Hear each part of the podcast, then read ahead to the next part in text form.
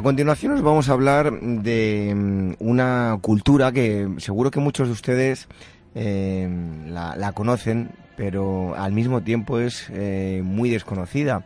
Eh, bueno, hemos conocido sobre todo en los últimos años que llevaron a la gran pantalla alguna que otra película que hablaba sobre el tema, pero no deja de ser una cultura muy muy desconocida. Yo tuve eh, la ocasión de visitar hace ya muchos años un lugar emblemático que es Chichen Itza y me parece algo, una cultura mm, apasionante, desde luego. Y es que eh, les vamos a hablar de, de, los mayas y para ello tenemos con nosotros a eh, Gustavo García, él es director de la revista Despertaferro, Arqueología e Historia y está aquí con nosotros. Gustavo, muchísimas gracias por estar un, un mes más aquí en Agora Historia. Muy buenas, un placer como siempre. Bueno, lo primero de todo, eh, bueno, todo el mundo conoce a, a, los mayas, pero al mismo tiempo, como decía, eh, conocen pocas cosas. En realidad, eh, se ha profundizado poco en el tema, ¿no? Así que lo primero de todo es pedirte que nos sitúes, tanto cronológicamente como en el espacio a, la cultura maya. Ah, pues bueno, la cultura maya tiene, digamos, un recorrido muy largo, ¿no? De hecho, se puede decir que hoy en día todavía está vigente de algún modo ¿no? en, en, algunas, en, algunas lenguas, algunas de, las, de sus tradiciones, pero cuando hablamos de los mayas solemos referirnos especialmente a lo que era el periodo clásico o en menor, en menor medida quizá el posclásico, ¿no? Especialmente porque el periodo clásico es cuando a las monarquías mayas cobraron mayor relevancia y repercutieron notablemente pues en la difusión de inscripciones, en la arquitectura monumental y en la cultura material y esto hace que conozcamos mucho mejor uh, esta época. ¿no? Uh, no obstante, podemos hablar de mayas en cuanto a civilización desde una etapa tan temprana como el 1500 antes de Cristo hasta uh, el periodo de la conquista española, pues tres milenios más tarde. ¿no?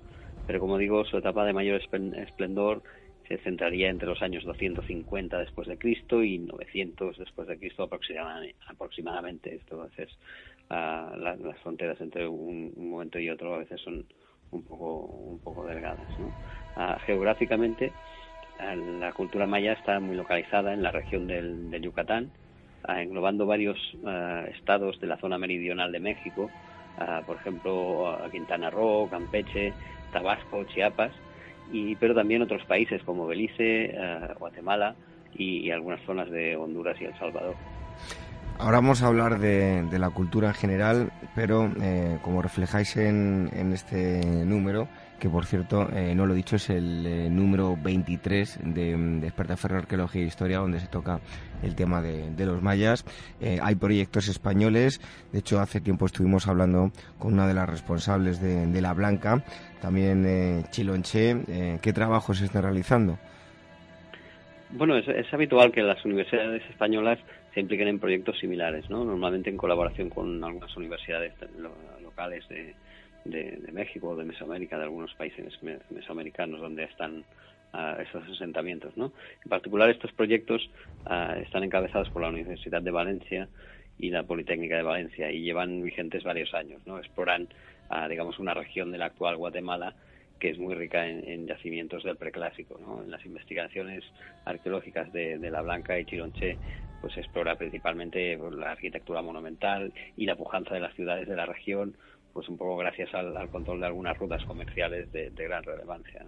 Ambos son yacimientos muy valiosos e importantes para el conocimiento y la puesta en valor del patrimonio arqueológico guatemalteco. Oye, Gustavo, eh, ¿cómo y cuándo se descubre la, cultura maya y, sus pirámides? podríamos decir que, hay distintas fases de ese redescubrimiento ¿no? de la cultura maya. La primera da comienzo ya con la conquista española, ¿no? Y, y, el papel de los misioneros es bastante relevante en ese terreno. A Diego de Landa, que, fue obispo de Yucatán poco después de la conquista, pues ah, llevó a cabo una auténtica campaña de destrucción de los escritos sobre las tradiciones mayas, ¿no? quemaba los códices que contenían una información clave, pero por suerte pues a su vez dejó algunos escritos, pequeños escritos menores con descripciones de lo que había visto, que luego, luego han resultado muy útiles para reconstruir algunos ritos, algunos ritos eh, incluso algunos dar algunos datos muy importantes sobre la escritura de los mayas no algo eh, como decía esto con el tiempo se ha revelado muy útil aunque eh, insisto que el daño causado fue gravísimo ah, después de la conquista ah, pero también en buena medida antes que esta las grandes ciudades mayas pues ah, se, se iban ocultando en la selva no quedaban las ruinas se iban quedando ocultas y no fue hasta el siglo XVIII cuando se cobró un nuevo interés en el redescubrimiento de, algunas ciudades relevantes, ¿no? como Palenque, pero básicamente hubo pues, más saqueo en esta época que otra cosa. ¿no? En el siglo XIX varios viajeros y aventureros se, interesaron por esa civilización perdida, ah, con distinto grado de influencia, pero eso fue sobre todo ah, un estudio a cargo de John Stephens y Frederick Catherwood ya más o menos en la década de los 40 del siglo XIX, cuando se empezó a tomar verdadera conciencia en Europa de la importancia de la civilización maya. En, la publicación de estos autores pues incluían un buen puñado de grabados que mostraban pirámides eh, con estatuas caídas en mitad de la selva, grandes relieves con, que mostraban algunas escenas y bueno, todo eso contribuyó a difundir una idea romántica de que los mayas eran gentes más bien pacíficas y, por supuesto muy civilizadas, ¿no? Sobre todo porque apenas se distinguían eh, escenas bélicas en la iconografía, ¿no? Obviamente esa idea estaba sesgada, hoy sabemos que los mayas pues, sí que llevaban a cabo campañas bélicas con, mucha frecuencia, ¿no? Eh, en cualquier caso, el interés fue creciendo y se llevaron a cabo pues muchos intentos de, descifrar la escritura jeroglífica de los mayas, que en verdad escondía la escritura escondía muchas claves importantes, pero por distintas razones pues eh, se tardó mucho en, descifrar. Hoy en día todavía se descubren algunos asentamientos con, relativa frecuencia, en especial a, partir de la realización de sondeos aéreos, ¿no? con la técnica del, del LIDAR, una especie de radar que permite como mapear un poco el territorio incluso por debajo de la espesura de la jungla. Bueno, resulta curioso, Gustavo, eh, yo he estado tenido la oportunidad de visitar varios lugares de, bueno, algunas pirámides en, en, México. En el caso del, del, Sol y la Luna, aunque no es el tema que nos ocupa hoy, pero bueno, cuando se descubren este tipo de pirámides, eh, resulta curioso que se las ha comido la vegetación por completo. Sí, sí, claro. Ha pasado tiempo y en verdad mm, de vez en cuando se van descubriendo todavía algunas y eso es, bueno, es un tesoro. Bueno, ¿en qué, en qué mm, eh, periodo se divide la cultura maya? Nos hablabas del periodo clásico, pero bueno, ¿en qué diferentes periodos se divide? Bueno, podríamos distinguir como tres grandes bloques que además tienen un distinto peso en, en la región, en la región maya, ¿no? Ah, el primer periodo importante es el llamado preclásico, que vendría a marcar fundamentalmente una etapa del 1500 antes de Cristo hasta el 250 después de Cristo. Es una etapa muy larga, ¿no? Y eh, en esta etapa tan larga, pues algunos de los parámetros son muy distintos, ¿no? Las fases más antiguas son muy distintas de las fases más recientes, por, lógica, ¿no? Ah, en, en, líneas generales podríamos decir que el peso fundamental del desarrollo político y económico en esta época del preclásico se lo llevan un poco las ciudades del sur, ¿no? en la región de la actual Guatemala, aunque en el preclásico del reciente, pues las ciudades de las tierras bajas del Yucatán ya comienzan a cobrar un peso bastante importante. Ah, la segunda etapa es quizá la más relevante y conocida y es por eso que llamamos el periodo clásico y abarca, como he dicho antes, desde el 250 hasta el 900 aproximadamente. ¿no? Esa es la etapa de las grandes monarquías, donde el papel fundamental lo desempeñan a las grandes ciudades del centro y del sur del, Yucatán especialmente. ¿no? Después de un complejo periodo de crisis, uh, al que generalmente se ha referido como colapso maya, pues eh, da comienzo el que llamamos el periodo prosclásico, en el que el peso más, ah, más o menos equilibrado de las grandes potencias del periodo clásico pues ya ha pasado principalmente hacia las regiones del norte que no se han visto tan afectadas por esos cambios y, bueno, se va a ir diluyendo un poco todo, todo ese peso de, la cultura maya por efecto de la expansión y el florecimiento de, otras culturas mesoamericanas posteriores, ¿no? Y todo esto, lógicamente, pues se vería truncado finalmente por la conquista española hacia comienzos del siglo XVI. Bien, es cierto, Gustavo, que la, prehistoria en, América todavía tiene mucho por, descubrir. Eh, seguro que depara muchas eh, sorpresas y, todo lo, lo, conocemos básicamente el periodo clásico. También, como decía yo al principio, aparte de este periodo clásico, eh, hay eh, eh, más cultura maya, como, como bien nos decías, que es bastante desconocida. ¿Cuáles son los orígenes del mundo maya? ¿Cuál es esa historia antes de lo que llamamos periodo clásico? Mm, bueno, como, como suele ocurrir en general con cualquier civilización desarrollada, la evolución hacia los contextos más urbanos y hacia la, creciente jerarquización social pues son los que marcan la pauta un poco de, ese desarrollo no inicialmente hablamos de, de, sociedades sedentarizadas un poco gracias a las mejoras en la explotación agrícola no especial incentivada por el sistema de la tala y la quema de zonas boscosas en torno a las zonas húmedas de los llamados bajos no eh, que, que servirían un poco para establecimiento de pequeñas aldeas. Poco a poco a la fuerte influencia de la cultura olmeca y de las de las rutas comerciales de, algunos bienes de, prestigio como podrían ser el, jade o la obsidiana pues con esa región con la región olmeca y con otras civilizaciones incipientes no la del valle de Oaxaca o la del valle de mexicano pues fue influyendo en el, en el surgimiento de las élites y también en la gestación de las primeras ciudades buena parte de ese desarrollo cultural como, como he dicho antes, estaba, lo llevan, se desarrolla especialmente en las ciudades costeras del sur, ¿no? Pero en el periodo más reciente, pues comienzan a verse, a verse los primeros signos de desarrollo en las ciudades de las tierras bajas, que son al fin y al cabo las que tendrán el papel más importante en el periodo clásico. ¿no? en esta fase de, de, preclásico, especialmente en la fase final, empiezan ya a verse algunos espacios monumentales ya muy relevantes, ¿no? que a priori eran considerados marcadores de la cultura clásica, pero que aparecen uh, varios siglos antes, muchos siglos antes. ¿no?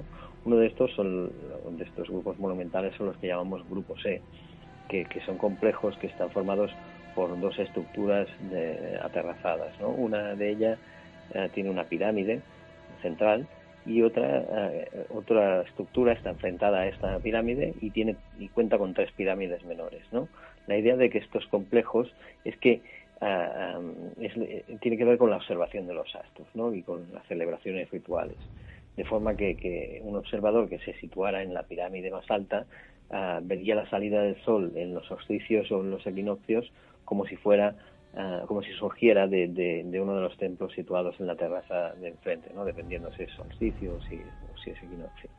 Uh, ese tipo de estructuras suelen además contener ofrendas fundacionales con un significado simbólico muy interesante, ¿no? Y son muy comunes pues en ciudades de, la región central del Yucatán, por ejemplo Caracol, Ceibal, Oaxatún, uh, Tikal, de, de, todos modos, también hay que decir que con el desarrollo de las técnicas arqueológicas más avanzadas, pues se ha ido ah, se, han, ido documentando espacios monumentales, incluso bastante anteriores, ¿no? Que estos grupos, ¿eh? ¿no? Hay, por ejemplo, unas, unas plataformas inmensas que se cree que servían como lugar de reunión de las gentes de, de, las aldeas circundantes en un amplio territorio, además de, ser el centro para realizar a celebraciones importantes. no hay que olvidar que, las cuestiones del calendario tienen para los mayas un peso muy importante, tanto en lo litúrgico como en las prácticas simbólicas. Vamos a centrarnos ahora en el periodo clásico, Gustavo. Eh, háblanos eh, de una forma eh, general. Todo aquel que quiera profundizar ya sabe que tiene este número de la revista dedicado a los mayas, el número 23 de Despertaferro, Arqueología e Historia. Pero en ese periodo clásico, háblanos de cómo eran los gobernantes, los cortesanos y, los palacios. Bueno, a, ver, ya en el, sentándonos en el periodo clásico, las ciudades mayas están gobernadas por reyes, ¿no? que, cuyo, por gobernantes, eh, señores, reyes, nobles, que, que, eh, cuyo lugar en la cima de la, de la sociedad está justificado mediante el apoyo de las divinidades. ¿no? Una cosa importante tener claro como punto de partida es que hay que rehuir por completo la idea de que los mayas como un gran imperio mesoamericano, ¿no? En realidad, eh, la civilización maya del clásico siempre fue un conglomerado de ciudades independientes, muchas veces compitiendo entre ellas, a veces también obviamente colaborando, un poco al estilo de las poleis griegas, ¿no?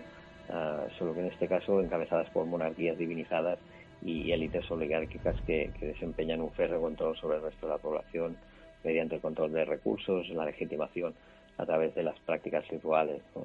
En la epigrafía maya, los gobernantes eh, eh, tienen distintos nombres. ¿no? El nombre de Kuhul Ayab es el que, el que se traduciría algo así como divino señor, algo parecido a esto, pues es el equivalente a un rey en toda regla, ¿no? con una transmisión ya dinástica del poder gracias al, desciframiento de la escritura maya, pues sabemos que las dinastías que encabezaban el gobierno de las ciudades más, importantes y sabemos también de la importancia que éstas tenían no solo en el gobierno en sí mismo, sino también en el terreno de, lo sagrado.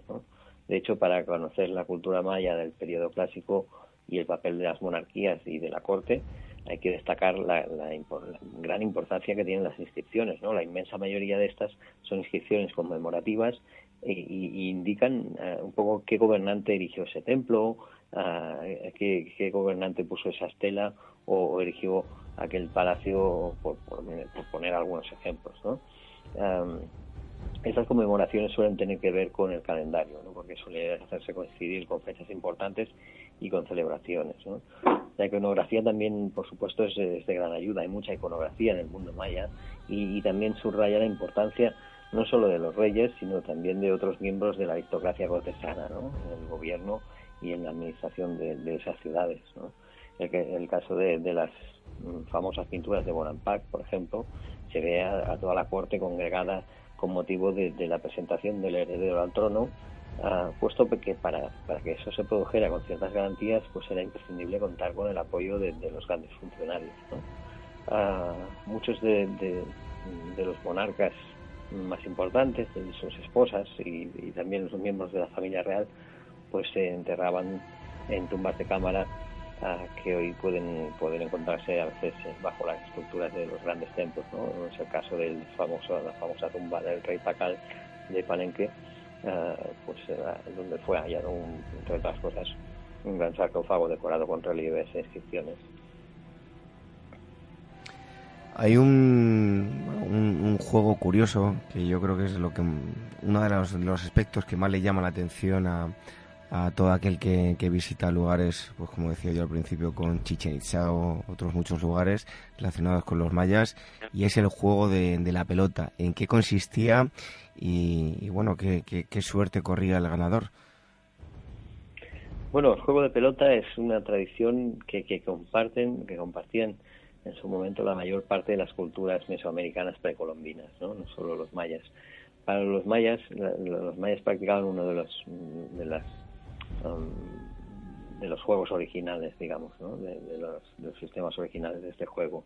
Ah, para los mayas era, era, esta era una de las prácticas más relevantes ah, para la élite, ¿no? Y además era una, una práctica que, que entrañaba no pocos riesgos. Puesto que no, no era nada raro que en las celebraciones especiales pues terminaran con el sacrificio de los perdedores, que normalmente eran de hecho cautivos de, de ciudades rivales a los que previamente pues se les había privado como de descanso y de alimento durante varios días para para favorecer que, perdieran.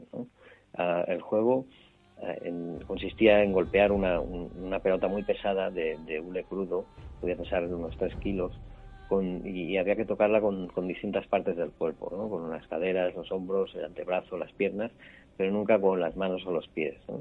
Y, el propósito era evitar que, que la pelota cayera al suelo y si era posible pues había que anotar tantos tocando los marcadores que estaban situados en distintos espacios de la cancha. Eh, la cancha era, tenía una forma alargada y estrecha y en el juego solían jugar dos o tres participantes por equipo. A los lados de, la cancha pues había unos taludes en pendiente donde sí, ahí sí podía rebotar la pelota porque la parte alta de estos es donde se colocaban los, los marcadores. Lógicamente como la pelota era, era dura y pesaba mucho, pues los jugadores se equipaban con protectores en las extremidades y con un, con un acolchado bastante complejo en torno a la cadera.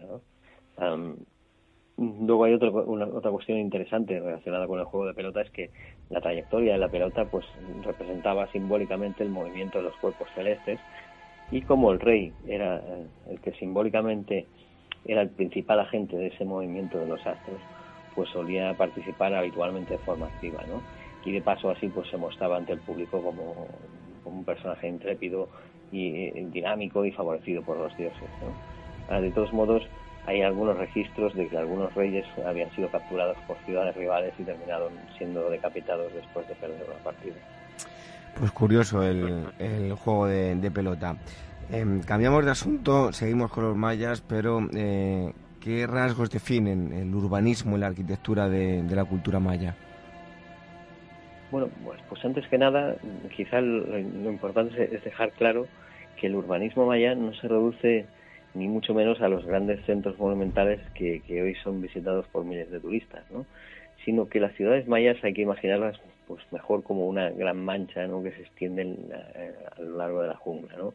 con un paisaje muy disperso que, está ocupado por, cientos de sencillas de cabañas muy sencillas que se asientan en pequeñas plataformas, ¿no? unas plataformas poco sobreelevadas que, que aíslan de la humedad del suelo y, que estas cabañas están fabricadas con materiales orgánicos que, que, como suele ocurrir, pues no suelen, no resisten bien el paso del tiempo y solo dejan leves huellas que, son difíciles de observar y solo se pueden ah, conocer a través de un examen arqueológico muy minucioso, ¿no?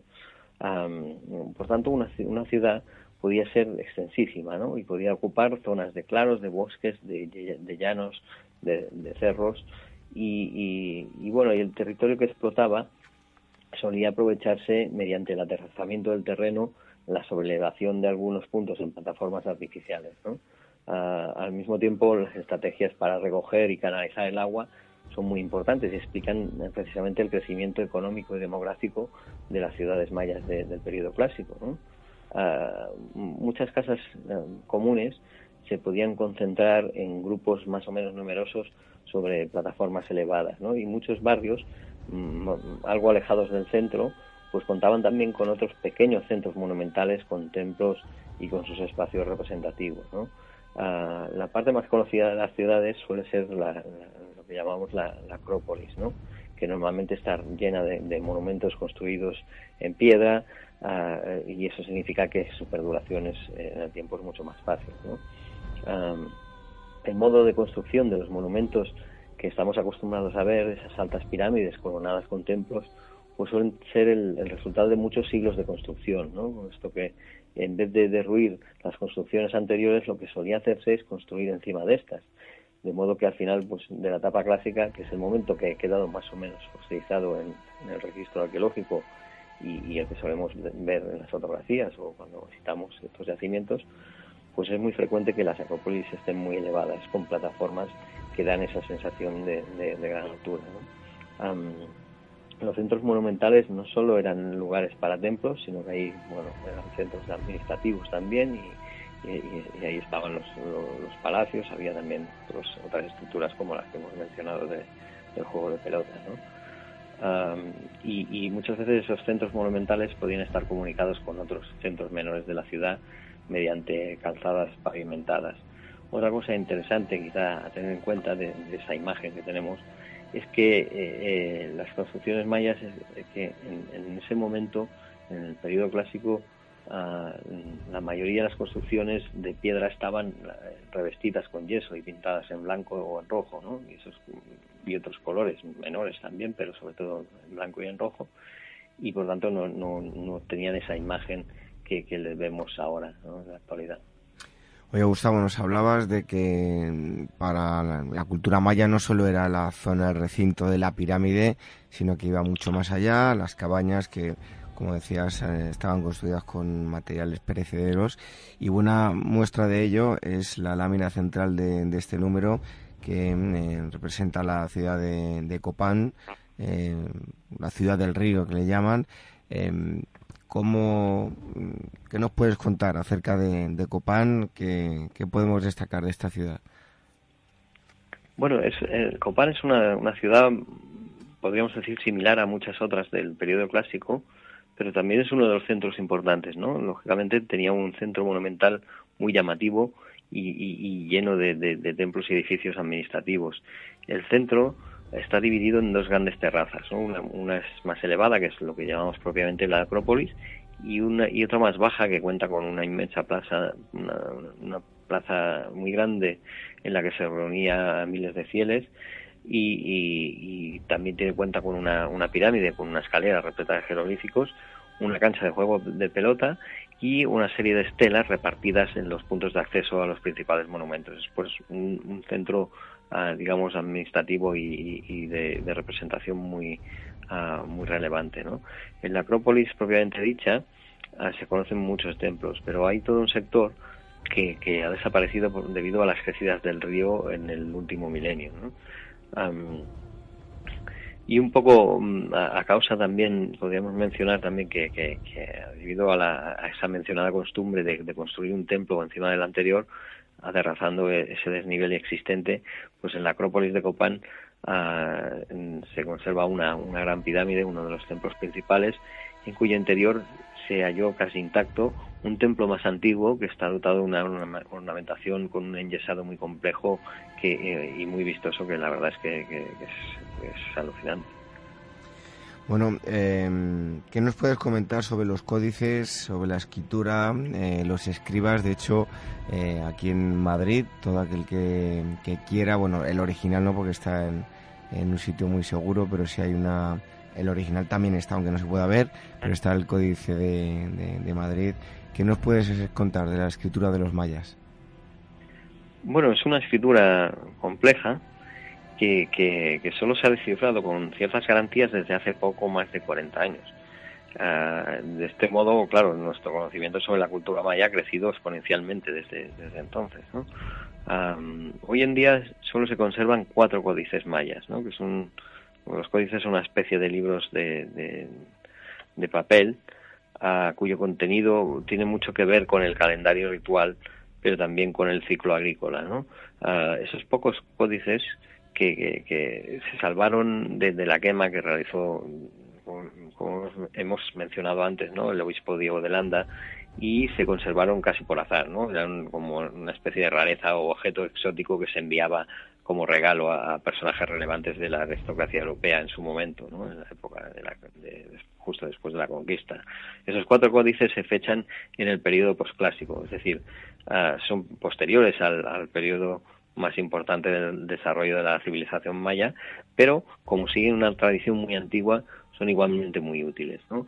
Al margen de, estos pocos casos que son más extraordinarios, diríamos, pues la inmensa mayoría de los escritos mayas la, encontramos asociada a, pues, a estelas, a dinteles o, y a todo tipo de soportes relacionados con la arquitectura, fundamentalmente, y, reflejan los hechos de, tal o cual monarca.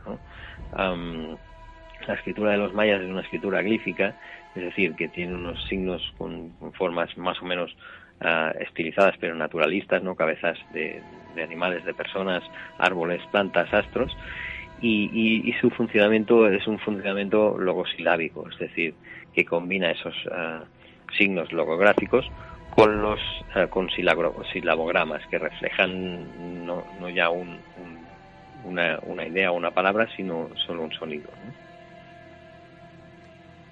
Otro aspecto, eh, Gustavo, es el plano religioso, también muy, muy interesante. ¿Cómo era la esfera sagrada de los mayas? pues ah, como toda cultura muy ajena a la, que estamos acostumbrados, pues era tremendamente compleja, ¿no? Tenía una cantidad de dioses y criaturas mitológicas muy, muy grande, muy importante. Y por suerte conocemos una parte de, las costumbres gracias a, algunos textos conservados, ¿no? Hay un texto ah, que se llama el Popol Vuh, un texto de, después de, época colonial, no está muy bien fechado, y que en buena medida habla de los hechos míticos ¿no? y de algunos dioses del inframundo que tienen un, papel muy importante en la metodología y en las creencias de los mayas. ¿no? Pero también tenemos otros muchos datos, ¿no? por ejemplo, gracias a, las representaciones pintadas sobre cerámica, ¿no? pues se conocen muchos, nuestras imágenes de los dioses en sus distintas formas, a veces vienen con la epigrafía que, precisa que, de qué tipo de dios se está hablando. ¿no? y, y, bueno, mm, hay otro tema que, se puede tener muy en cuenta en relación con la religión y que explica la, proliferación de textos y relieves en época clásica, que es la conexión que existía entre la figura del rey y, los dioses. esta conexión se muestra mm, constantemente en las representaciones mayas, relacionadas con, con, los monumentos. La mayoría de estos relieves tienen como inscripciones que hoy sabemos que hacen referencia a celebraciones conmemorativas, especialmente relacionadas con los fines de ciclo, según el calendario ritual. ¿no? Para los mayas, eh, pues los astros y, sus movimientos pues son muy importantes a nivel religioso, eh, de modo que, lo que hicieron es idear distintos sistemas para contar el paso del tiempo y calcular así cuándo era importante realizar ciertas celebraciones y sacrificios a los dioses, ¿no? Eh, y contaban con un calendario agrícola de, base solar con 365 días al año y otro calendario ritual con 260 días, ¿no? Y este, estos dos calendarios se combinaban constantemente y, bueno, generaron una serie de ciclos, ¿no? según las creencias mayas, el universo Mm, pasó por un proceso de creación y destrucción o varios procesos de creación y destrucción hasta que los dioses pues entendieron que, los humanos debían alimentarles y venerarles a ellos la última destrucción cosmológica se, se, cree que, fue un gran diluvio que se que, ocurrió Mm, y tenían bien fechado los mayas en el 3114 antes de Cristo. De modo esa fecha es la que marcaría el origen de, otro calendario que es el que llamamos la cuenta larga. Bueno, pues eh, muy muy interesante y los para, sobre todo tener eh, en cuenta los paralelismos que existen con, otras eh, religiones. Em, uno de los grandes enigmas también, ¿no? ¿Cómo se produce el, colapso de los mayas, Gustavo? ¿Qué es, qué es lo que se cree? bueno, toda etapa de colapso cuenta con mucha literatura al respecto y no siempre hay mucho consenso, ¿no? Porque son temas que normalmente son muy complejos. Ah, en particular, es importante aclarar que, cuando hablamos del, colapso de la cultura maya del, clásico, pues hablamos del colapso de ese periodo, pero hubo otros periodos que también supusieron cambios muy importantes, ¿no? Uno de ellos es la transición del preclásico al clásico, que también generó unos cambios de, muy, muy relevantes en el tipo de comportamiento. Eh, en realidad, mejor que de colapso, entonces habría que hablar como de crisis, ¿no? Porque no, es verdad que en la civilización maya de, después, al final del periodo clásico, desapareciera, sino que continuó vigente durante mucho tiempo y, de hecho, después del final del periodo clásico, algunas ciudades mayas no solo no decayeron, sino que se fortalecieron, ¿no? En especial las que estaban situadas más al norte, ¿no? Con centros, por ejemplo, importantes en el, en el postclásico, como puede ser Chichen Itza, ¿no? en cualquier caso, pues eh, se habla de crisis o colapso porque en torno al siglo IX aproximadamente, es, bueno, en según qué ciudad es un poco anterior, en según cuál uh, perdura un poquito más, Ah, pues eh, más o menos en esta época se detecta un cierto estrés político ¿no? y un excesivo desgaste de la idea de la monarquía. Y tienden a desaparecer hasta desaparecer ya por completo los registros de la actividad de las élites y los últimos registros además evidencian ciertas tensiones en la, en la sucesión dinástica en última instancia pues también se detecta arqueológicamente el abandono de algunas ciudades Ah, pero en muchos casos lo que ocurre es que es, algo un poco más paulatino, ¿no? Al no estar las élites, ah, estas élites divinizadas que, gobernaban, pues ya no era necesario construir esos grandes complejos monumentales que, un poco les avalaban a ellos como, en, la cima de la, de la élite.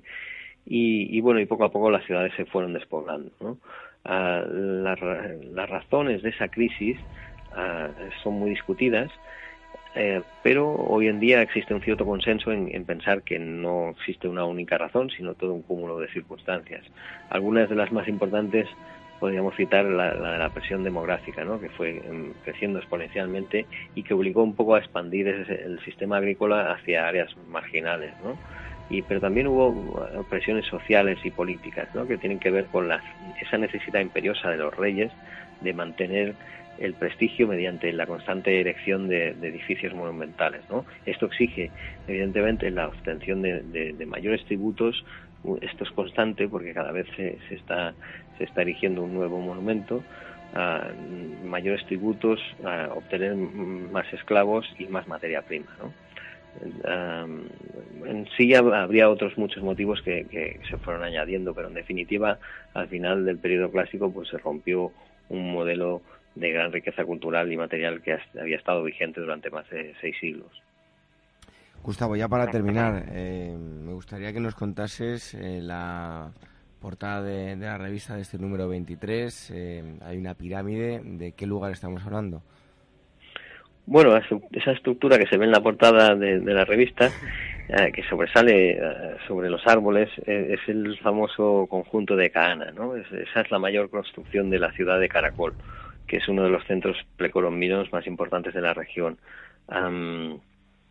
esa construcción, eh, el edificio de Cana, tiene unos 43 metros de altura y en época clásica era a la vez el palacio y el centro administrativo de la ciudad.